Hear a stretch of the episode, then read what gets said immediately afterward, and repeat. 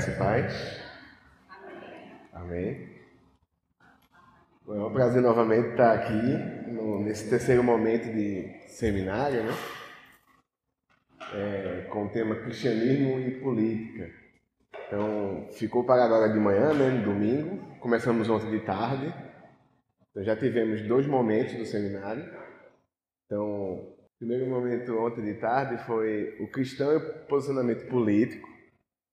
A gente teve a oportunidade de é, conhecer um pouco mais sobre os discípulos de Jesus e quem são eles, de onde eles vieram, né?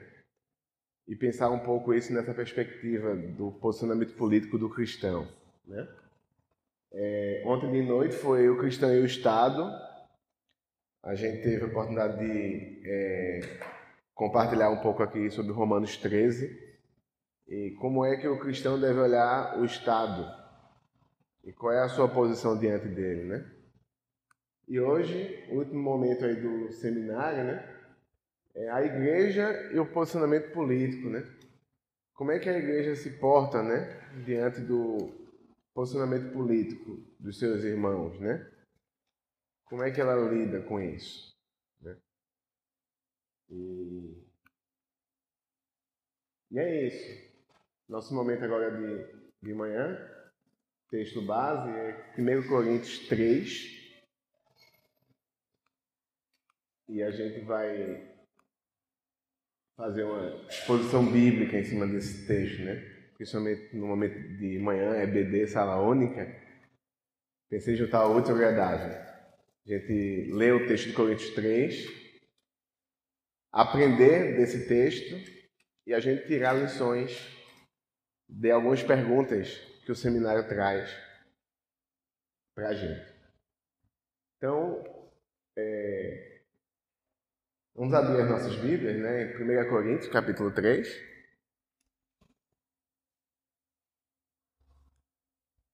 Eu vou ler aqui nos, nos slides.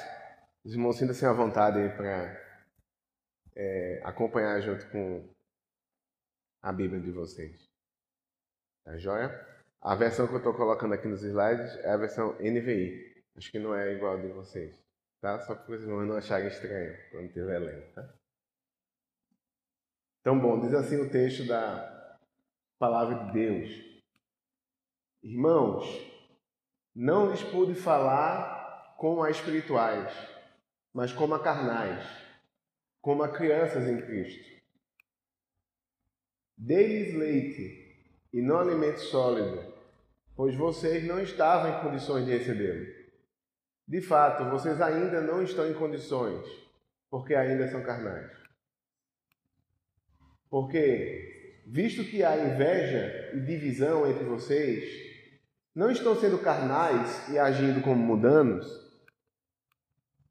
Pois quando alguém diz, eu sou de Paulo, e outro, eu sou de Apolo, não estão sendo mudanos?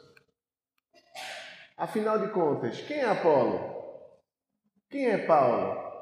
Apenas servos por meio dos quais vocês vieram a crer, conforme o ministério que o Senhor atribuiu a cada um. Eu plantei, Apolo regou, mas Deus é quem fazia crescer, de modo que nem o que planta, nem o que rega são alguma coisa, mas unicamente Deus que efetua o crescimento. O que planta e o que rega tem um só propósito, e cada um será recompensado de acordo com o seu próprio trabalho. Pois nós somos cooperadores de Deus. Vós, vocês, são lavoura de Deus e edifício de Deus. Conforme a graça que me foi concedida, eu, como sábio construtor, lancei o alicerce e outro está construído sobre ele. Contudo, veja cada um como constrói. Porque ninguém pode colocar outro alicerce além do que está posto, que é Jesus Cristo. Se alguém constrói sobre esse alicerce, usando ouro, prata, pedras preciosas, madeira, feno ou palha, sua obra será mostrada porque o dia atrará a luz. Pois será revelada pelo fogo, que provará a qualidade da obra de cada um. Se o que alguém construiu permanecer, esse receberá a recompensa. Se o que alguém construiu se queimar, esse sofrerá prejuízo, contudo será salvo, como alguém que escapa através do fogo. Vocês não sabem que são santuários de Deus e que o Espírito de Deus habita em vocês? Se alguém destruir o santuário de Deus, Deus o destruirá, pois o santuário de Deus, que são vocês, é sagrado. Não se enganem. Se algum de vocês pensam que é sábio, segundo os padrões dessa era, deve tornar-se louco para que se torne sábio. Porque a sabedoria deste mundo é loucura aos olhos de Deus.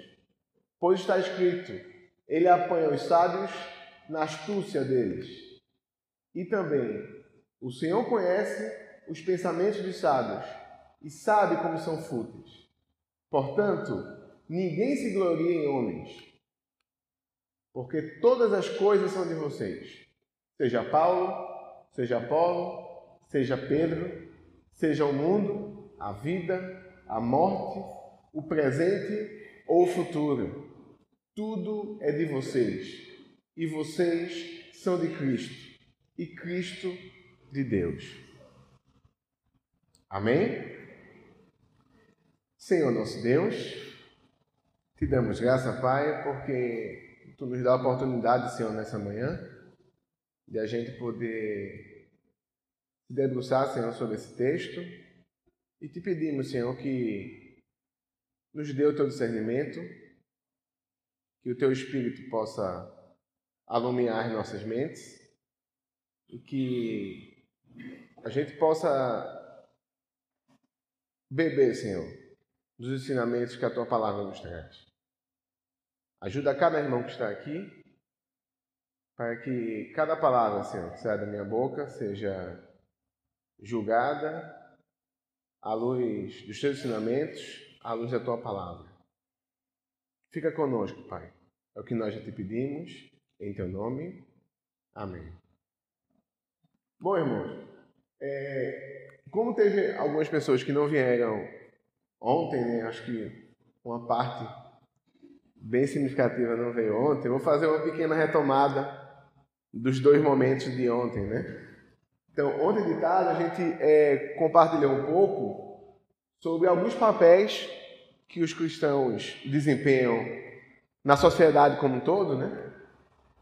E aí no final a gente estava é, preocupado com esse encontro aqui, um encontro da cultura cristã e com outras esferas, nesse caso aqui, posicionamento político.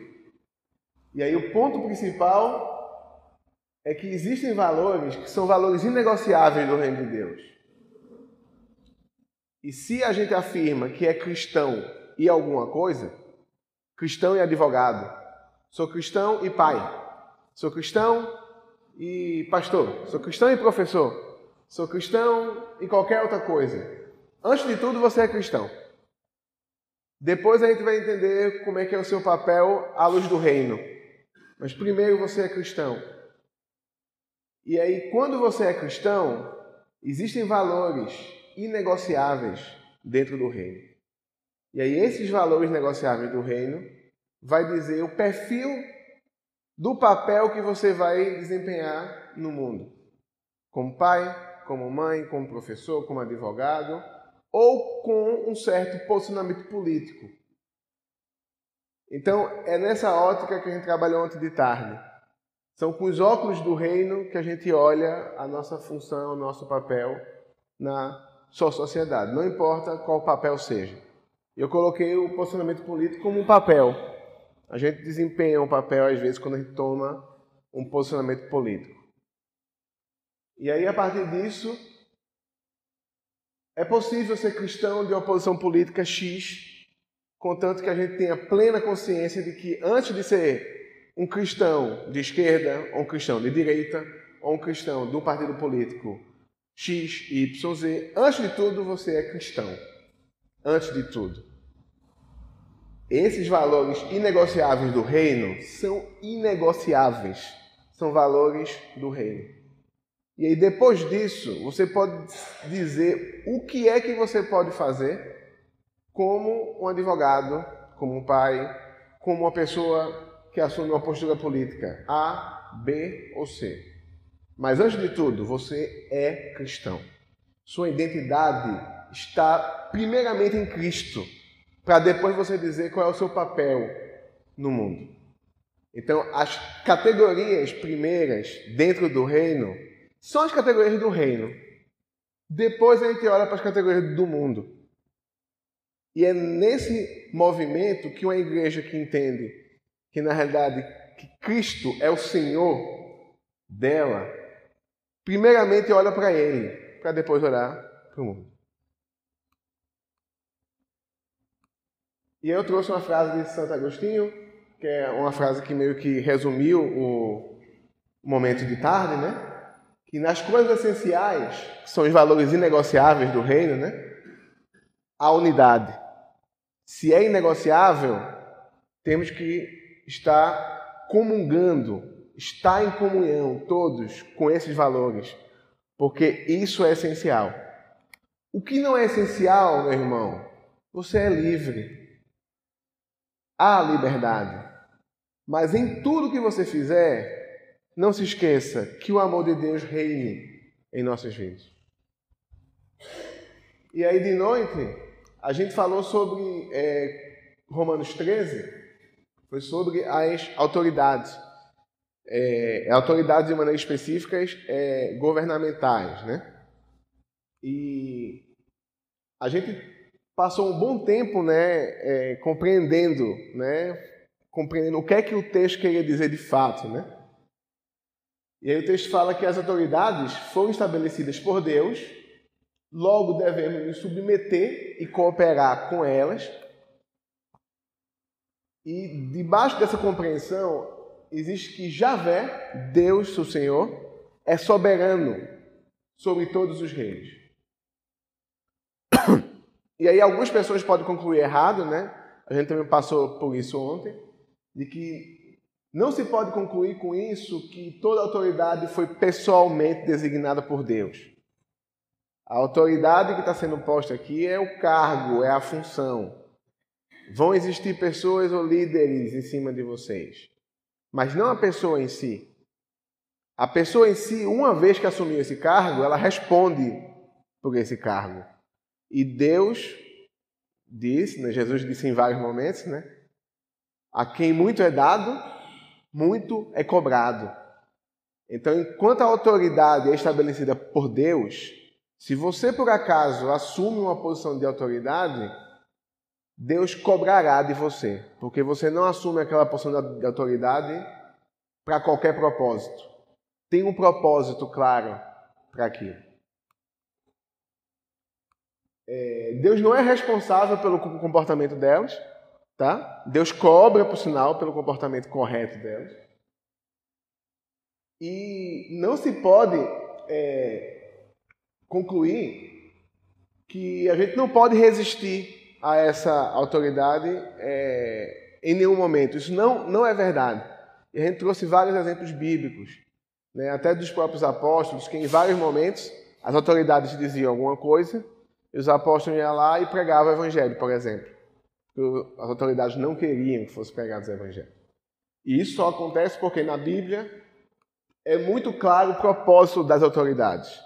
Então, Deus estabelece as autoridades para que ela seja serva de Deus para o seu bem. Existe um propósito. Ninguém assume autoridade sem ter o porquê. Ninguém é líder sem saber. Eu sou líder para quê? Sempre tem um propósito. E na Bíblia o propósito é explícito. A autoridade governamental é serva de Deus, agente de justiça, tanto para punir o mal, quanto para enaltecer o bem. E estão a serviço de Deus.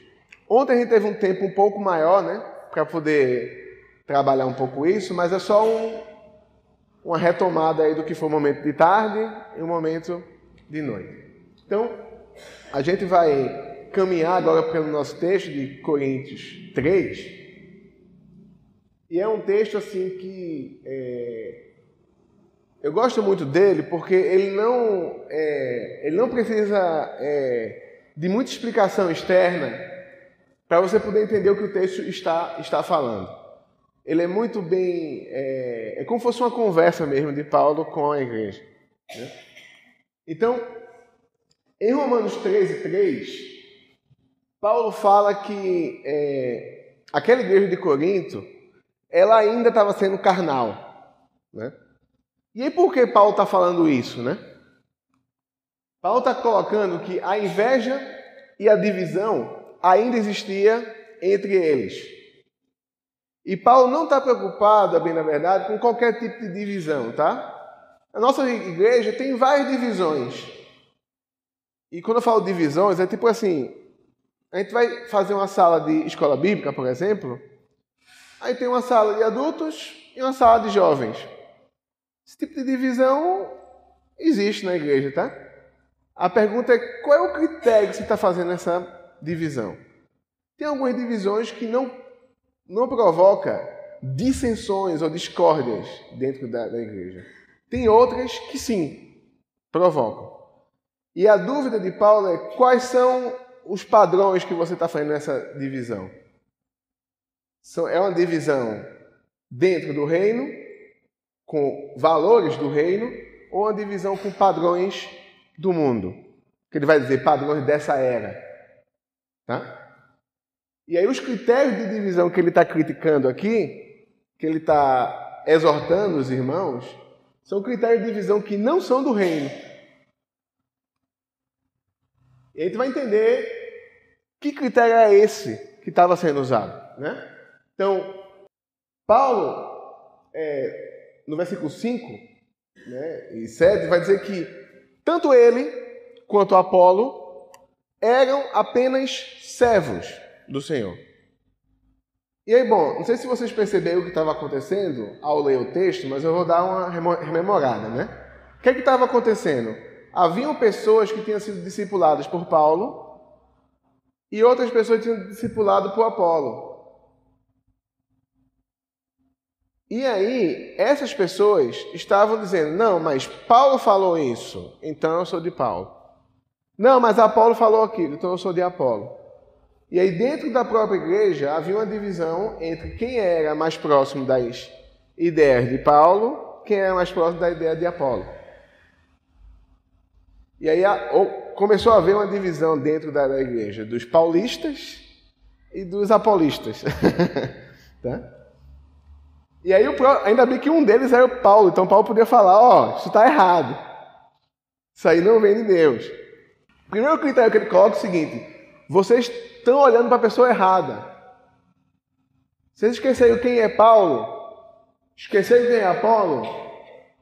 São homens e dentro do reino, servos, instrumentos de Deus, não o próprio Deus. Vocês estão trocando, ó. Estão olhando para a pessoa errada. E aí ele fala que Paulo planta, Apolo rega, mas unicamente é Deus que efetua o crescimento. Se há alguma glória no que Paulo fez e no que Apolo fez, essa glória de Deus. Porque o que eles fizeram é para o reino dele. Nem Paulo, nem Apolo merecia receber mérito se a obra não é dele, se a obra é de Deus. Então, Paulo está, na realidade, reposicionando a visão dos cristãos de Corinto na posição correta. Vocês devem olhar, na realidade, para o alvo, para o objetivo da obra, para a quem essa obra serve, a Cristo. Quanto mais vocês olham para mim, menos de Cristo você tem. Eu vou ficar feliz se vocês me imitarem nesse processo de olhar para Cristo. Não de imitar porque eu sou Paulo, mas porque eu imito a Cristo. Então, Paulo está querendo jogar toda a visão para Cristo, porque na verdade é Ele, é Ele que importa. E também tem uma, uma algo interessante, né? Que Paulo é, é, tinha uma atividade muito mais voltada para plantar igrejas, né? Isso também é, é um outro ponto, né? E, e Apolo tinha uma atividade dentro da igreja muito, muito mais voltada para acompanhar os irmãos depois que eles entraram na igreja. Eram funções diferentes, mas as duas complementam a obra do reino e não eram opostas uma à outra. Enquanto que alguns estavam vendo divisões de que a igreja deve ser no formato Paulo, a igreja no formato Apolo, a bem da verdade, os dois estavam servindo ao mesmo reino, ao mesmo propósito. E essa categoria de eu sou de um certo homem ou eu sou de um certo outro, de um certo líder de um certo outro, essa categoria não é a categoria do reino. Isso não é do reino. E é isso que Paulo está apontando. É, em Coríntios 13, 10, e o 11, Paulo vai falar assim: o que foi que eu fiz quando eu fui a vocês? O que foi que eu fiz? Ele até fala assim: eu, como um sábio construtor, eu coloquei um alicerce para vocês. E quem é esse alicerce? Cristo. O alicerce é Cristo. Bom, existem outros alicerces que estão sendo postos. Mas só tem um alicerce: é Cristo. Esses outros alicerces que estão sendo postos não vêm de Deus. Há um alicerce: Cristo.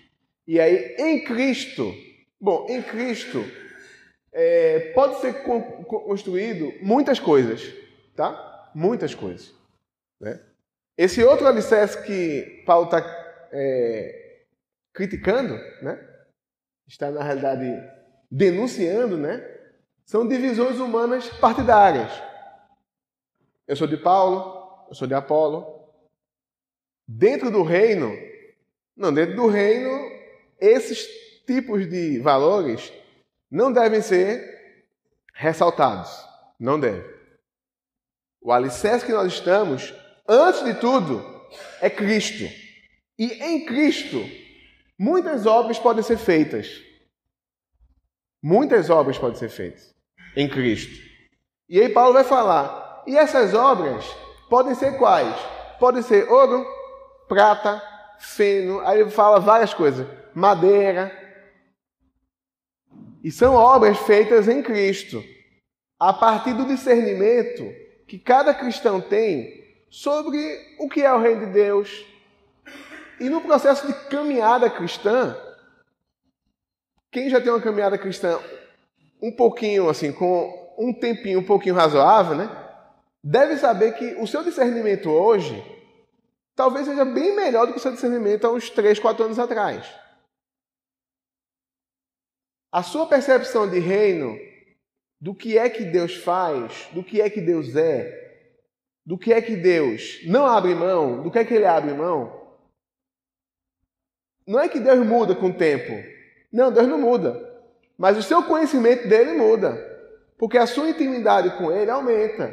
A sua caminhada com Deus vai, na realidade, formando você, santificando, construindo uma vida cristã que a gente espera que seja mais próxima de Cristo.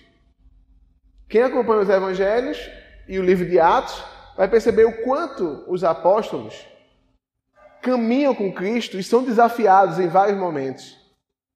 Tem um certo momento da história da igreja que Pedro fica em dúvida se os gentios, pessoas que não eram judias, né, deveriam ser convertidas ou não. E a igreja, na realidade, só estava formada por judeus naquela época. Aí Jesus pega, né, através de uma visão, né, manda um lençol cheio de animais e aí, no meio daquela visão, Deus mostra que a gente não pode falar o que é impuro, aquilo que Deus santificou. Na caminhada, em vários momentos da caminhada cristã, o nosso discernimento vai sendo moldado diante da presença de Deus. Quanto mais íntimo de Deus você fica, mais moldado ao caráter de Deus você é.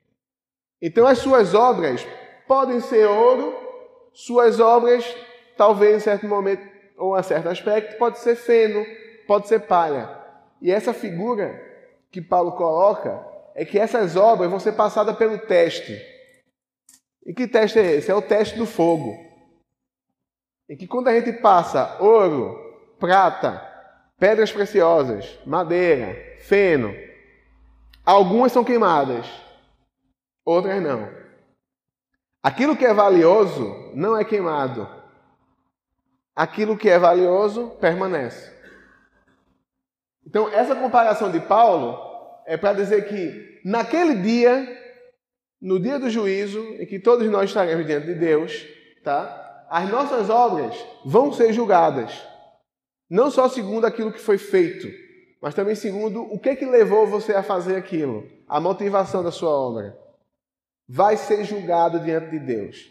E se caso você fez uma obra que é ouro, prata ou pedras preciosas, haverá galardão, haverá recompensa. Se não, haverá prejuízo. É isso que está escrito no texto: haverá prejuízo. Mas, e está bem enfático né, no texto de Paulo, né? Mas todos serão salvos por Cristo. Paulo está falando aqui, está admitindo que obras feitas em cima do alicerce, tá? Paulo não está fazendo assim qualquer obra de qualquer pessoa. Ele está admitindo, somos cristãos, estamos em cima do alicerce que é Cristo, e aí, diante desse alicerce, muitas obras são feitas. Algumas dignas do reino, outras menos dignas do reino. As menos dignas do, do reino, haverá prejuízo. Sim, haverá prejuízo. Mas pela graça de Deus, apesar apesar de nós, apesar de algumas obras que a gente faça, seremos salvos. Se o nosso alicerce for Cristo. Bom, eu não sei o que estava acontecendo lá na igreja de, de Corinto, não sei o nível da, da, da discussão, né? Mas de repente pode ter acontecido o seguinte: alguém chegar para alguém que era de Paulo e falar assim: ó, você é de Paulo, é? Sou de Paulo. Então você não é cristão. Uma discussão nesse nível, tá? Ah, você é de Apolo? Você é de Apolo. Eu sou de Paulo. Então você está longe do reino. Se a discussão estava nesse nível, entendo por que Paulo está falando isso, tá? Paulo fala assim: pode haver divergências dentro do reino? Pode, mas em Cristo. Em Cristo. Não podemos abrir mão de Cristo, dos valores inegociáveis do reino, desde onde tarde que eu estou falando a respeito disso. Tem valores inegociáveis do reino. Não podemos abrir mão disso. Agora, depois disso, meu irmão, depois disso, tem liberdade, meu irmão. De repente eu penso no formato de igreja assim, no formato de igreja assado, no estudo bíblico assim assado. Irmão, amém. Vamos pensar, meu irmão. Vamos construir em Cristo isso. Agora, valores do reino, valores do reino inegociáveis, como por exemplo a cruz de Cristo, a salvação pela cruz de Cristo, meu irmão, isso é inegociável. Não dá para admitir alguém que se diz cristão e não acredita que Deus existe. Não dá para admitir. Não dá para admitir alguém que se diz cristão e adora a vários deuses. Não dá. E isso é valor negociável do reino. Em cima disso, meu irmão, liberdade. Liberdade até para dizer, irmão, eu não acredito em você nessa visão. Mas em nenhum momento está em xeque se o irmão é ou não cidadão do reino. Não, isso não pode estar em xeque. Se os dois estão em Cristo, em Cristo, né? Nova criatura eles são. Então você não pode, não sei se eu coloquei aqui, você não pode destruir o seu irmão por quem Cristo morreu. E é isso que Paulo vai falar em Romanos 14, 15. Então, você não pode, se você admite que é o seu irmão mesmo, se admitir que é seu irmão, você tem que admitir que ele está em cima do alicerce, que é Cristo. Então, se de fato ele é o seu irmão, você não pode destruir o seu irmão, porque Cristo morreu por ele também. Esse texto aqui de Paulo, de Romanos, é um texto que está falando sobre carne, em que havia dentro da igreja de Roma é, aqueles que comiam carne e quem não comia carne. A igreja de Roma tinha uma dificuldade, porque é, os açougues, em geral, né, na época, reaproveitavam carnes que eram oferecidas a ídolos. Então, tinha alguns ídolos que eram é, faziam oferendas de carne, né? E sei lá, tem um, por exemplo, um bode. Vou oferecer um bode a um deus X. Só que aquele deus não quer o bode todo, ele quer só o fígado do bode. E aí ele pegava, oferecia o fígado e o resto do bode ficava solto na beira do, do, do altar. O que, é que alguns açougues faziam na época? Ia lá, pegava essa carne, tratava e virava carne de açougue. E os irmãos da época sabiam disso, que o risco de comprar uma carne de açougue, que essa carne de açougue foi sacrificada, era alta. E aí qual é o problema? Como eu não como essa carne? Era esse, esse o problema dentro da igreja de Roma. E aí Paulo vai dizer que, bom, comer essa carne em si não tem problema. É uma carne, como qualquer uma outra. Mas meus irmãos, meus irmãos, existem pessoas dentro da igreja que tinham dificuldade de olhar isso que aquilo ali era uma carne apenas. E que se Cristo, se você está em Cristo, esse poder do mal em cima dessa carne já foi por terra. Se é que existia.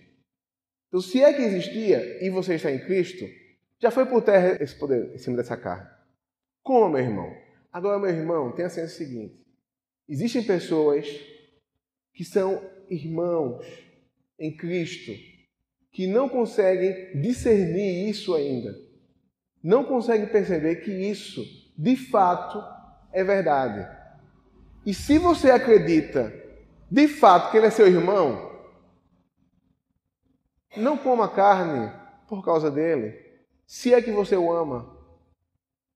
Veja, Paulo colocou, não, não, isso aqui, ó. Mas, ó, você está preocupado com a carne ou com o seu irmão? Essa é a pergunta de Paulo. Qual é a preocupação sua? É com o corpo de Cristo, em que um dos membros do corpo é seu irmão? Ou com o fato de eu poder comer carne ou não? Qual é a sua preocupação, meu irmão? Depois de saber tudo disso, você ainda vai, vai, vai comer carne? Sabendo que o seu irmão ainda não consegue?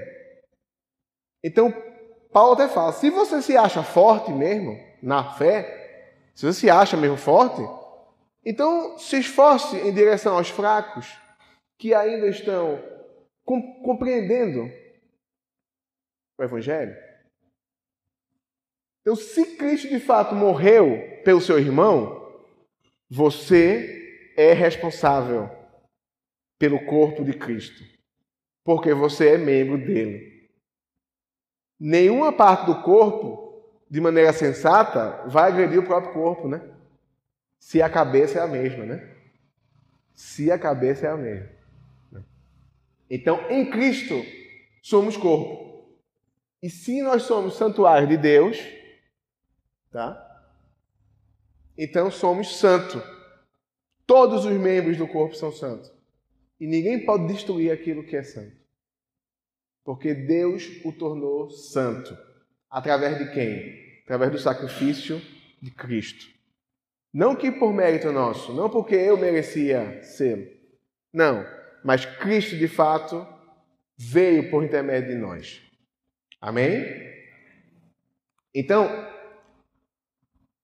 Paulo vai falar que você olhar para uma divisão apenas no nível humano, de grupos, esse é de fulano, de ciclano, de... é um problema porque você está usando uma sabedoria segundo os padrões dessa era, segundo os padrões desse mundo. O reino de Deus tem muitos valores dentro do reino, mas o mundo enquanto o mundo existir, valores no mundo irão existir. Por exemplo, está falando um seminário sobre cristianismo e política. Imagina a quantidade de posições políticas, partidos políticos na história da humanidade. São muitas. Estão sensíveis a esta era. Há uns 300 anos atrás, 400, né, não, é um, um, pouco mais, né? Vou garantir assim, mil anos atrás eu garanto, né? De mil anos atrás, não havia essa percepção de esquerda e direita. Esse, esse tipo de visão não existia. Isso é algo que surge no mundo, um padrão que surge no mundo. O que é que eu, como cristão do reino, vivendo nesse mundo, vou me posicionar dentro dessa categoria colocada pelo mundo? Como é que eu faço isso? Com quais critérios eu julgo? Critérios do reino, antes de tudo. Porque antes de ser cristão, qualquer coisa, você é cristão. E aí qualquer conhecimento perde o sentido para um cristão. Qualquer conhecimento perde o sentido para o cristão se ele não for enxergado pelos óculos do reino. Qual é o conhecimento desse mundo que você tem? Qualquer um. Filosófico, profissional, história de vida, experiência pessoal, qualquer coisa que você tenha como conhecimento, se não for enxergado aos óculos do reino, você tem um óculos aqui, assim, os valores de Cristo estão colocados aqui ó, na, na minha frente. Eu tenho que olhar qualquer coisa fora disso, passando por Cristo, ressignificando qualquer valor que não seja do reino pelos valores do reino. Porque a sabedoria do mundo para Deus é loucura se não se enxergada pelo óculos do reino. Que tudo foi feito para ele e por ele. Se existe um sentido nessa vida, foi Cristo que o deu. Se você acredita de fato que Deus é o Senhor, ele não pode ser o Senhor no sábado e no domingo. Ele tem que ser o Senhor da sua vida em todos os momentos, em todos os julgamentos, nessa ótica. Os valores do reino vão afetar a sua vida de domingo a domingo, em todos os âmbitos.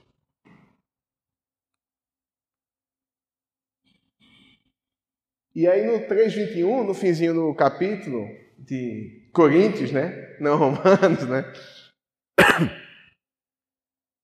Paulo vai dizer assim: irmãos, então não se glorie em homens, se glorie em Deus, em Cristo. Tudo é de vocês, vocês são de Cristo e Cristo é de Deus. Assim que Paulo encerra. Bom, e como é que fica a política diante disso, né? A gente passou pelo Coríntios 3 e veja, é uma divisão numa igreja e a divisão, de certa forma, uma divisão de ordem política. Quando eu falo política aqui, no termo mais genérico, é política na ideia de poder. Havia uma questão de poder dentro da igreja para saber quem era de Paulo, quem não era. Quem era tinha mais status, quem não era tinha menos status. Então, de certa forma, havia uma disputa política ali, apesar que a disputa ali era de saber quem era de Paulo e quem não era. Mas, no fundo, esse partidarismo dentro da comunidade de, de, Corinto reflete uma disputa política. Tá? E aí, como é que fica? Bom, diante de tudo isso, o que é que eu entendo? Bom, nosso alicerce é Cristo. Os padrões dessa era não são nosso alicerce. Tem até um livro do John Stott que ele fala assim: ouça o espírito, ouça o mundo. Essa ordem afeta. Primeiro eu ouço o espírito de Deus, para depois ouvir o mundo. Primeiro critério que eu olho valores do reino. Segundo critério, os demais. Quais? Não importa. Os demais. Primeiro, valores do reino. Nossa unidade é em Cristo. O demais, demais é secundário. Mas nossa unidade é em Cristo. A igreja, ela é a guardiã tanto da ortodoxia, né, do pensamento, quanto da ortopraxia, quanto da praxis, dos valores do reino. A gente está preocupado em falar e viver os valores do reino. Não importa a era, não importa o lugar, não importa a idade, não importa. Temos que viver os valores do reino. E depois, depois a gente vai entender quais são os papéis que cada um desempenha em cada espaço da nossa sociedade. Porque se de fato nós somos sal e luz, se de fato somos, bom, então você vai estar muito preocupado com os papéis que você desempenha na sua sociedade. E você vai ter que julgar essa prática, esses papéis, à luz do reino. Então, voltando novamente, né? Nas coisas essenciais, unidade. Em cima de Cristo, nosso alicerce. Cristo é o alicerce. Nas coisas que não são essenciais, que sejamos livres. E que a gente não use dessas categorias que não são do reino para oprimir o nosso irmão. Se Cristo nos libertou, não coloque um jugo diferente no seu irmão, a não ser aquele que a Bíblia já fala, que é o pecado. Nós fomos chamados para a liberdade, não para a prisão. Se de fato existe uma divergência dentro da igreja, e essa divergência está no reino, em valores do reino, você deve fazer o que Cristo já falou em vários momentos. Se você ama o seu irmão, se tem uma liberdade mínima com o seu irmão, Chegue para o seu irmão, converse em amor com o seu irmão e fale para o seu irmão que em Cristo você sente que algo está errado na vida dele como cristão. Nos valores do reino. Fora disso, meu irmão, se não é o valor do reino que está em jogo, se você não está adorando a Mamon, está adorando a Cristo como único Senhor, Irmão, sejam livres no reino. Cristo dá essa liberdade, mas tem que ser nele. Essa liberdade é em Cristo, não fora dele.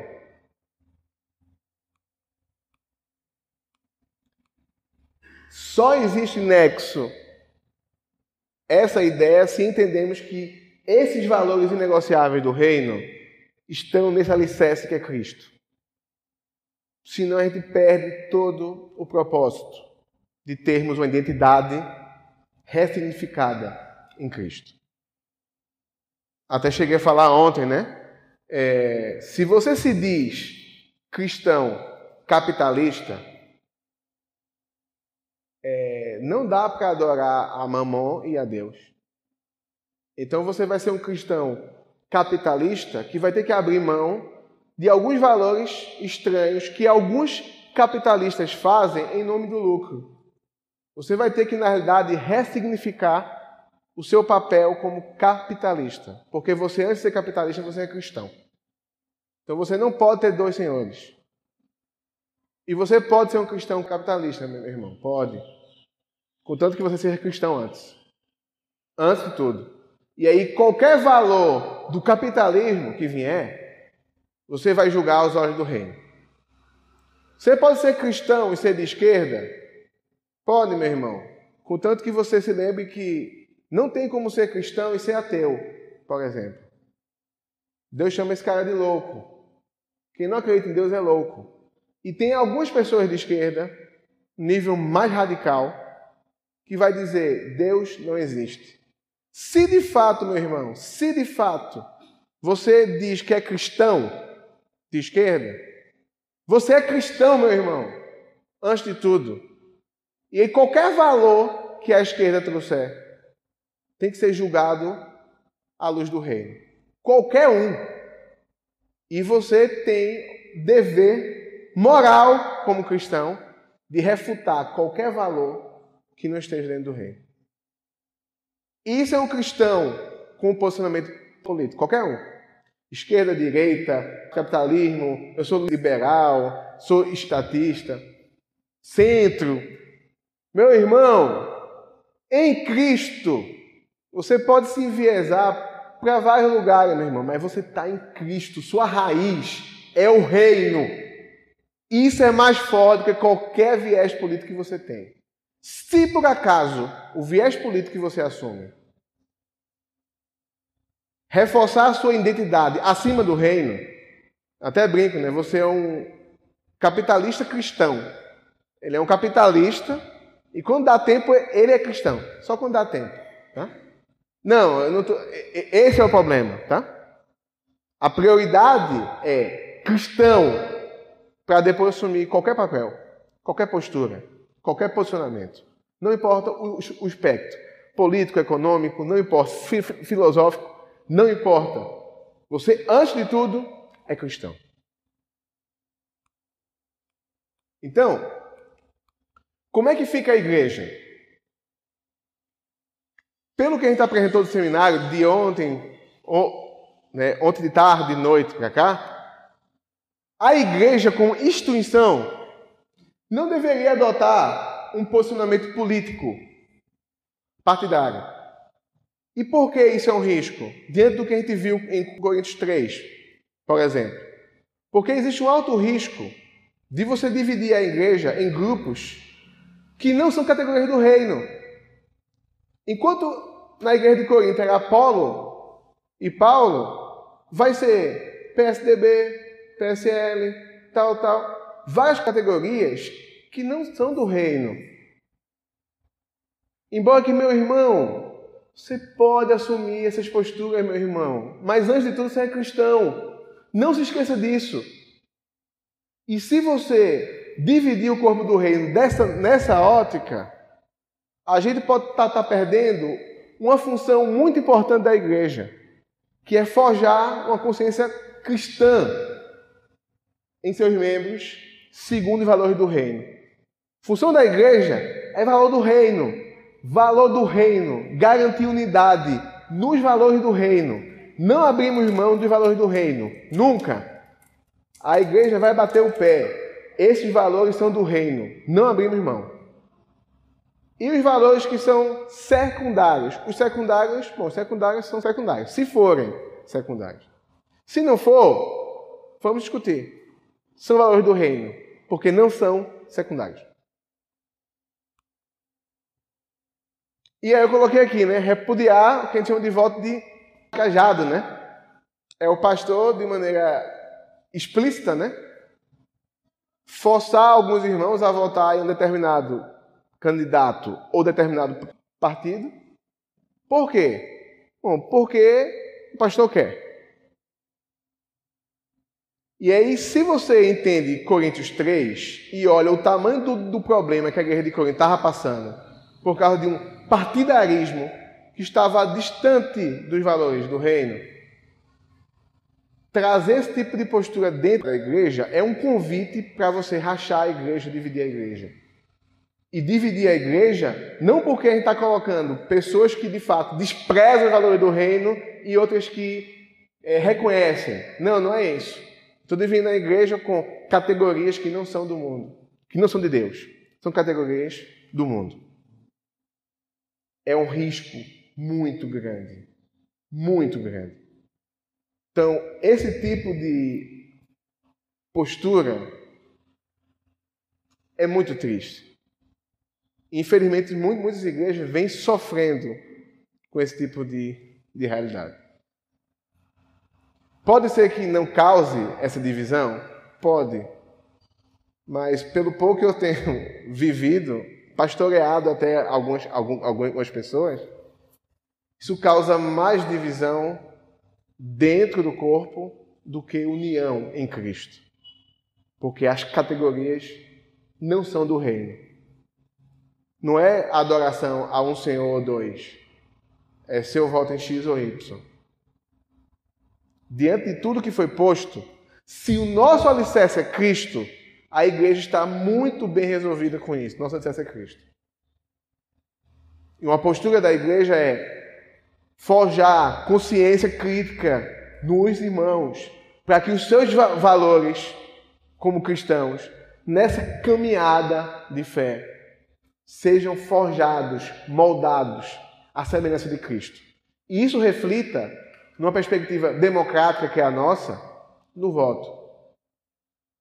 Amém? E é essa frase aqui é a frase do Martin Luther King, que eu acho que é uma frase muito interessante e dá um certo resumo que a gente falou aqui, né? A igreja deve ser lembrada de que não é mestra ou serva do Estado, isso a gente viu ontem de noite. Mas sim a sua consciência. A igreja é a consciência do Estado.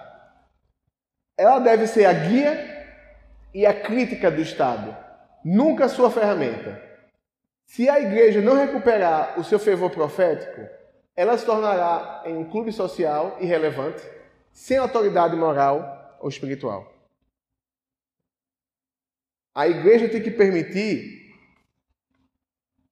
todos os seus membros desenvolvam uma consciência, para que ao olhar para o Estado como servo de Deus, que é isso que a Bíblia fala, a gente possa ser a consciência dos nossos governantes. Não importa quem sejam eles possam ser governante X ou governante Y. A igreja não está com X ou com Y, a igreja é a consciência deles. A igreja serve como sal e luz desse mundo. Igreja sendo consciência das atividades políticas do, do mundo, norteia os valores éticos e morais do mundo. Se a igreja for relevante no mundo, os valores éticos e morais do mundo vão ser moldados a partir dos valores do reino. Amém? Alguns motivos de oração. Que nós possamos, como igreja, construir nossa caminhada cristã em cima do nosso único alicerce, que é Cristo e os valores do reino. Que a gente possa, como igreja, reafirmar os valores essenciais do reino. E que a gente, como igreja, possa ser a consciência crítica e guia para o nosso governo. Amém? Amém. Vamos orar? Senhor nosso Deus, te agradecemos, Pai, porque tu és bom, Senhor, e a tua misericórdia dura para sempre, Pai. Apesar de nossas falhas e limitações, Senhor, te agradecemos, Senhor, porque tu veio até nós, se sacrificou, Senhor, em uma morte de cruz, uma morte perversa, Senhor, mas a tua morte, Senhor, é que nos deu vida. Te pedimos, Senhor, que em meio a essa comunidade, Senhor, de alcançados pela tua graça. Que a gente possa, Senhor, discernir, Pai, nosso momento histórico, a nossa época. Que a gente possa também, Senhor, te discernir, Pai, em meio a tantos valores que são defendidos no mundo, Pai. Que os valores do teu reino, Pai, sejam o desejo do nosso coração, Pai. Que a gente possa, Senhor, a cada dia mais caminhar junto contigo, Pai. Que nós sejamos moldados à tua imagem, à tua semelhança, Senhor. E que toda vez, Pai, que a gente possa falar, agir ou viver, Senhor, tu possa, Pai, nos utilizar como instrumentos e servos teus, Senhor. Tem misericórdia de nós, Senhor, como igreja, e nos ajuda, Senhor, a cumprir a nossa função aqui na terra. Fica conosco, Pai. Amém.